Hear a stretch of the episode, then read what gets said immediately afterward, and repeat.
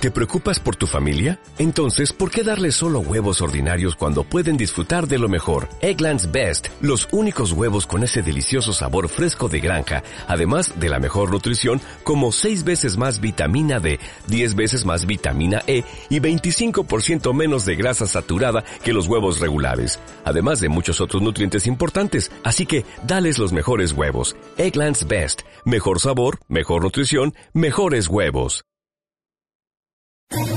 ¿Quieres especular en la bolsa de la mano de un profesional? Operativadax.com. Recibe al momento en tu móvil las compras y ventas que realiza Alberto Iturralde sobre el índice DAX. Nunca ha sido tan sencillo ganar en bolsa. Operativadax.com. Tiempo real.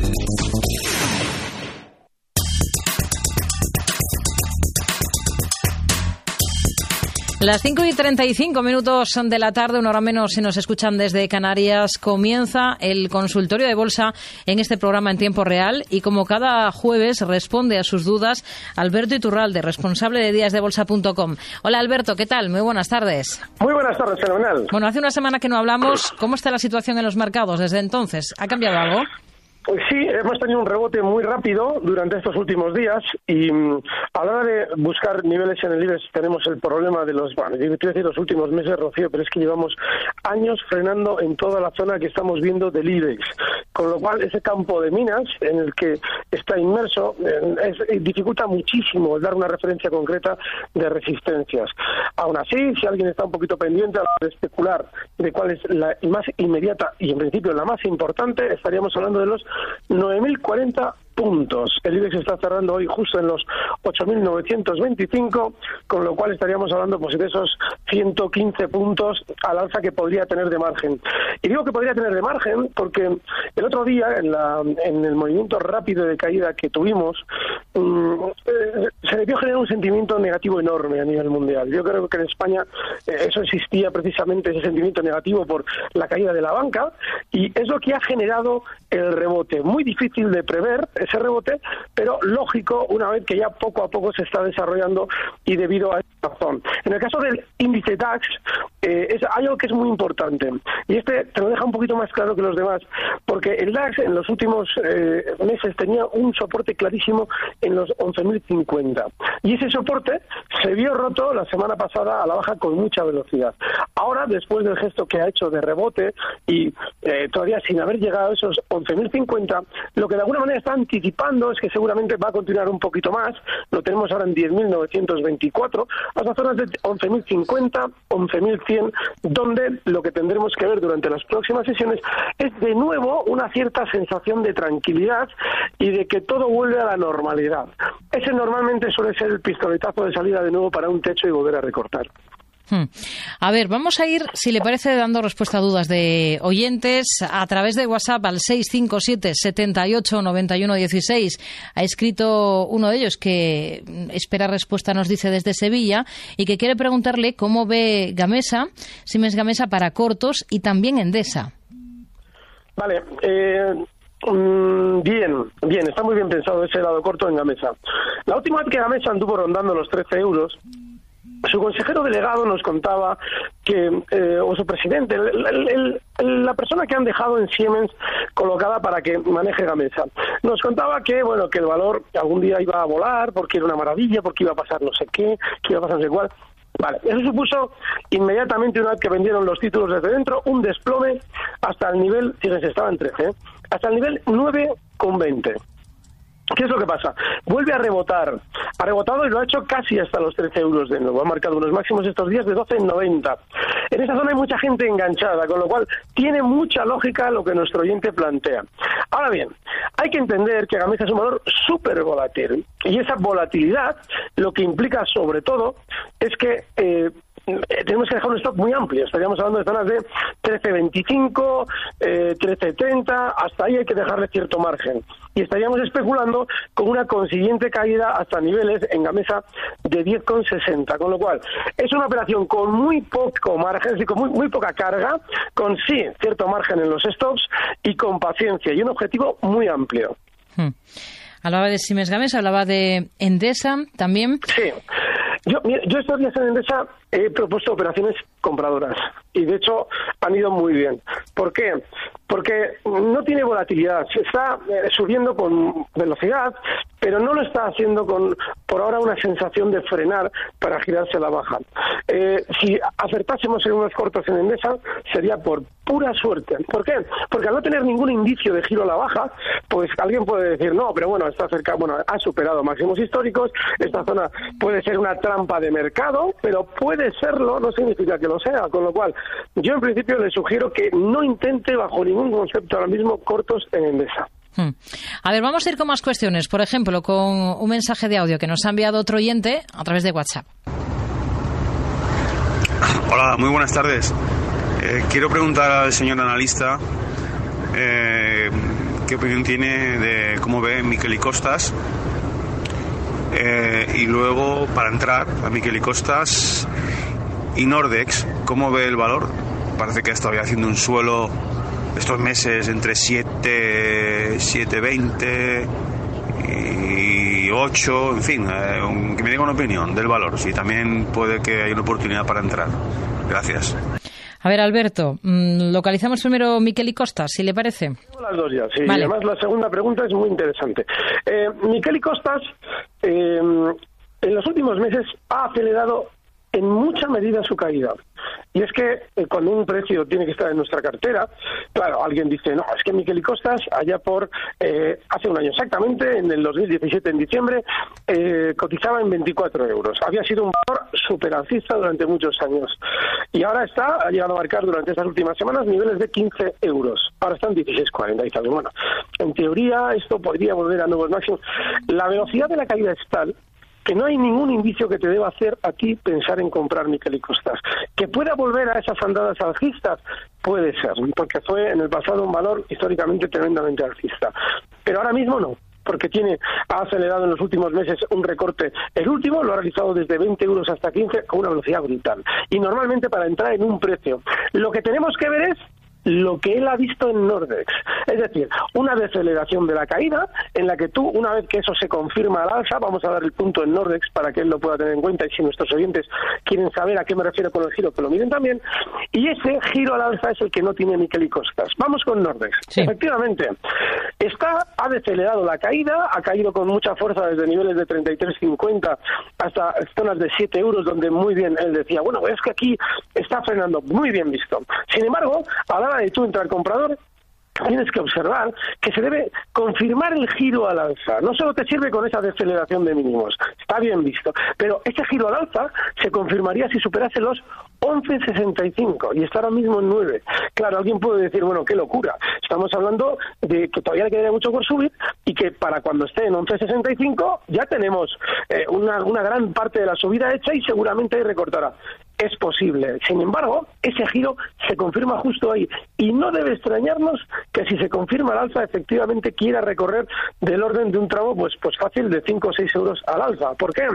Porque eh, la caída la realizó con tal velocidad que normalmente cuando el precio vuelve a ese mismo sitio, lo que suele hacer es tomar la misma velocidad. Con lo cual, si de la zona 20 hasta la zona 11.60 ha caído muy rápido, lo lógico es que si llega a 11.60 y lo supera, vuelva a subir por lo menos hasta zonas de 17 igualmente rápido. Hmm.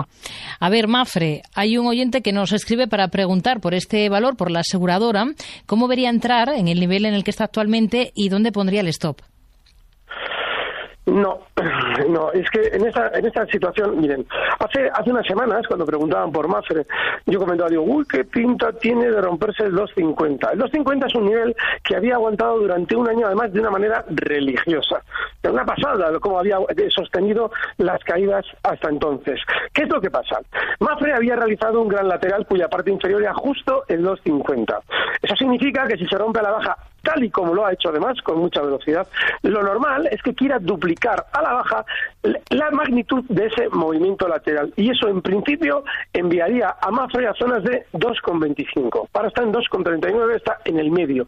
Con lo cual, mi sugerencia es la de que no toquen Mafre porque tiene toda la pinta de continuar recortando. Y si lo van a hacer, mejor intenten jugársela a esperar a los 2,25. Puede que no lo caiga, efectivamente, puede ser que la figura técnica no se cumpla, pero el riesgo ahora es altísimo por la velocidad de la caída. No tiene ningún síntoma de rebote fiable al alza. Hmm.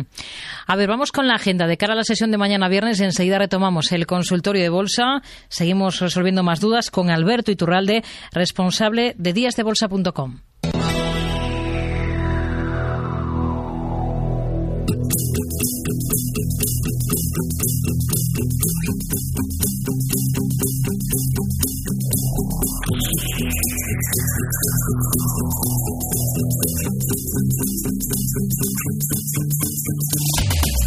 Para despedir la semana en España, el INE publicará el IPC y el IPC armonizado de noviembre, mientras que el Banco de España sacará a la luz la deuda de las administraciones públicas del tercer trimestre y la financiación del eurosistema de noviembre.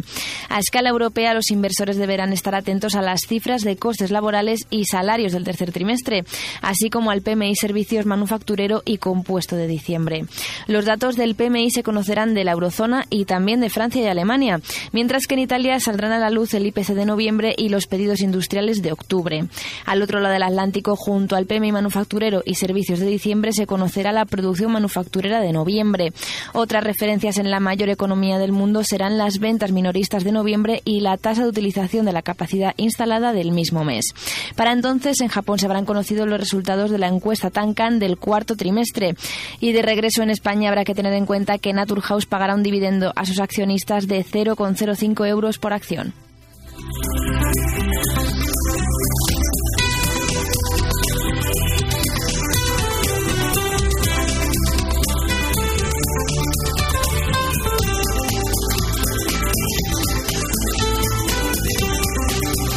Retomamos el consultorio de bolsa en el programa en tiempo real esta tarde con Alberto Iturralde, responsable de díasdebolsa.com. Le voy a dar un, ticker, es LW, Alberto, para localizar la compañía por la que nos pregunta uno de nuestros oyentes a través de WhatsApp, que es eh, Antonio. Eh, quiere saber soporte de esta empresa, que es Lam Weston Holding. Dice que está en este valor con, con beneficios. Cotiza en el ISA de Estados Unidos y el ticker es LW. Tengo un gráfico de esos valores extranjeros, tengo que buscar el, rápido, el gráfico muy rápido y desgraciadamente no tengo la calidad que me gustaría. Así es que voy a ver si consigo abrirlo. Vamos hablando de otras compañías, entre tanto, si le parece. Sí, vamos con otras mientras. Por ejemplo, Cerinos, que seguro que lo tiene más a mano, para responder a Jesús, que quiere saber cuál es el próximo soporte consistente de Acerinox. Muy buena pregunta, consistente. Cuando alguien dice consistente en un valor que tiene la velocidad de caída que tiene Acerinox, tiene que de alguna manera deducir cuál es su sentimiento sobre el valor. Quiere algo consistente, quiere algo que le dé seguridad o le dé cierta eh, garantía en un valor súper bajista y además muy rápido a la baja. Hay que tener muchísimo cuidado porque al hablar, si tenemos en cuenta cómo lo hacemos, nos estamos delatando porque es un precio muy veloz en esa caída y el hecho de que alguien busque un soporte consistente lo que evidencia es que probablemente va a estar en mucho peligro con el valor, le va a traicionar. Así es que yo lo que le sugiero es que más que buscar un soporte consistente, a poder ser que se olvide del valor, porque sí, es cierto que cuando un precio tiene tal sobreventa, y Acerinox la tiene, eh, suele generar rebotes fuertes y Acerinox también tiene pinta de generar un rebote fuerte. El único soporte que hay cerca y ese en teoría debería ser consistente si no tuviera esta caída del valor, es justo los mínimos que hemos visto durante estas últimas sesiones, 8.25. Esta zona 8.25-8.30 sí que tendría que ser un soporte consistente y de hecho, con la velocidad del topetazo que tiene, el valor por lo menos ha aguantado esa zona. Sin embargo, le sugiero que no ande enredando en valores que tienen esa velocidad bajista. Hmm. A ver, un correo que nos envía a tiempo real arroba gestionaradio.com Javier, que dice que está em, en BBVA en 4.86. ¿Hasta dónde cree que llegará este rebote para cerrar la posición? Bueno, eh, lo normal es que llegue hasta la zona que rompió a la baja anteriormente. Si se fijan, si alguien puede abrir un gráfico de las últimas cuatro o cinco semanas, verá que el nivel 484, justo esa zona en la que él está eh, ahí, dice, bueno, yo es que lo tengo aquí. Esa zona era zona de soporte rota a la baja. Al romperla, lo normal es que el rebote que estemos viendo suponga lo que se suele llamar normalmente un pullback, es decir, vuelve de nuevo al punto que rompió a la baja para que este punto ahora ya sirva de resistencia. Era un soporte y ahora tendrá que ser resistencia. Con lo cual, si llegas ahí, lo mejor, bajo mi punto de vista, BBVA está ahora mismo en 474, es salir corriendo, por lo menos si especulan en el corto plazo. Tengo LW, sí. Weston. Bien. Eh, importante como soporte, justo la zona 71.50. Estos días se ha acercado peligrosamente a ella, 72.17, y justo un poquito por debajo tiene un soporte fuerte. Sin embargo, lo normal es que ahora el valor, más que volver a la baja, porque cotiza en 77.23 después de haberse apoyado en esa zona, más que volver a la baja, lo normal es que continúe rebotando más hasta zonas de 80. Con lo cual, yo lo que le sugiero es que si las tiene, tenga un poquito de paciencia y que en esa zona 80 vigile lo que fue un hueco hace tres, cuatro eh, semanas y que ahora seguramente va a servir para frenar la subida. Hmm. Vamos a escuchar la cuestión que nos plantea otro de nuestros oyentes. Hola, buenas tardes. Soy David de Madrid. Me gustaría preguntarle a Alberto Iturralde por Inditex. Las tengo a 25.39 y me gustaría saber si me deshago de ellas eh, porque parece que no, no sube o aguanto, que me diera un stop. Había pensado en 24.70. Venga, muchas gracias, un saludo y enhorabuena por el programa. Inditex, Alberto. Bueno, es terrible lo de Inditex porque lleva media vida publicando unos resultados proporcionalmente que son los mismos. Es decir, el aumento de beneficios, muy rara vez se ha visto un cambio sustancial en los resultados que presenta Inditex. Y ahora ha comenzado de nuevo, en, los últimos, eh, en las últimas presentaciones, a eh, realizar un gesto que hacía ya en el pasado, cuando salía a cotizar Inditex, si ustedes quizás no estaban en el mercado allá por el año 2001 y 2002, y 2003, todos esos años de comienzo de cotización de Inditex, todas las presentaciones de resultados se veían siempre acompañadas de un hueco que normalmente era a la baja, como hemos visto durante estas últimas sesiones. Yo siempre explico que los valores son, eh, aquel que decía Mandelbrot, de los valores como fractales, es decir, una estructura que se repite en el tiempo, es absolutamente cierto. Cuando un valor tiene una costumbre, en el tiempo tiende a reproducirla, aunque parezca increíble, lo hace. E Inditex está volviendo a una costumbre que ya tuvo en el pasado. Así es que yo lo que le sugiero es que ahora mismo, ahora mismo coloque un stop justo en 24.40, no ando muy lejos del que él nos decía. Y esa zona de mínimos que hemos visto durante estos días, en principio, puede conservar el valor para un rebote, solo para un rebote, a esas zonas de 26.30 por ahora, si es que lo quiere hacer. Está en 24.99. Hmm. A ver, pregunta Fernando. Eh, Estoy hace tiempo en FCC a precios de 7,5. Me dan un stop de protección. Y pregunta también, ¿vendería Colonial a 6 euros? No veo claro si debo aguantar. Bueno, eh, en el caso de Fomento, enhorabuena porque tiene, la tiene recotizando en 12, en 12 euros y está eh, en un movimiento lateral que ha dejado una zona muy clara a la hora de recoger beneficios, que son justo los 11,40, un poquito por debajo, 11,30, que ha marcado de mínimos en los últimos meses. Esa zona puede servir para recoger beneficios, porque es un soporte bastante, en ese sentido, en el pasado ha sido eh, bastante recurrente como zona de apoyo, de manera que ese le sirve. En el caso de Colonial, Colonial es un valor con un historial delictivo terrible. Lo que pasa es que el paso de los años hace que se vaya borrando todo. Y Colonial en su día supo caer desde niveles de lo que ahora serían 1.329 euros en el año 2006 hasta llegar a marcar unos mínimos, pues poquitos eh, años después, dos, tres años después, en zonas de 1,50. Fíjense la ruina absoluta que puede suponer el valor. ¿Por qué digo esto? Porque antes hemos comentado las costumbres que tiene Inditex y no duden de que Colonial algún día volverá a hacer una parecida. Lo que no sabemos es desde dónde. Y así como tiene esos excesos bajistas, también ha sabido tener en el pasado excesos alcistas. Con lo cual, ahora mismo yo en su lugar, más que liquidarla, colocaría ese stock de beneficios en los 8.40 por si acaso lo que quiere es purgar toda la subida que ha realizado en los últimos años.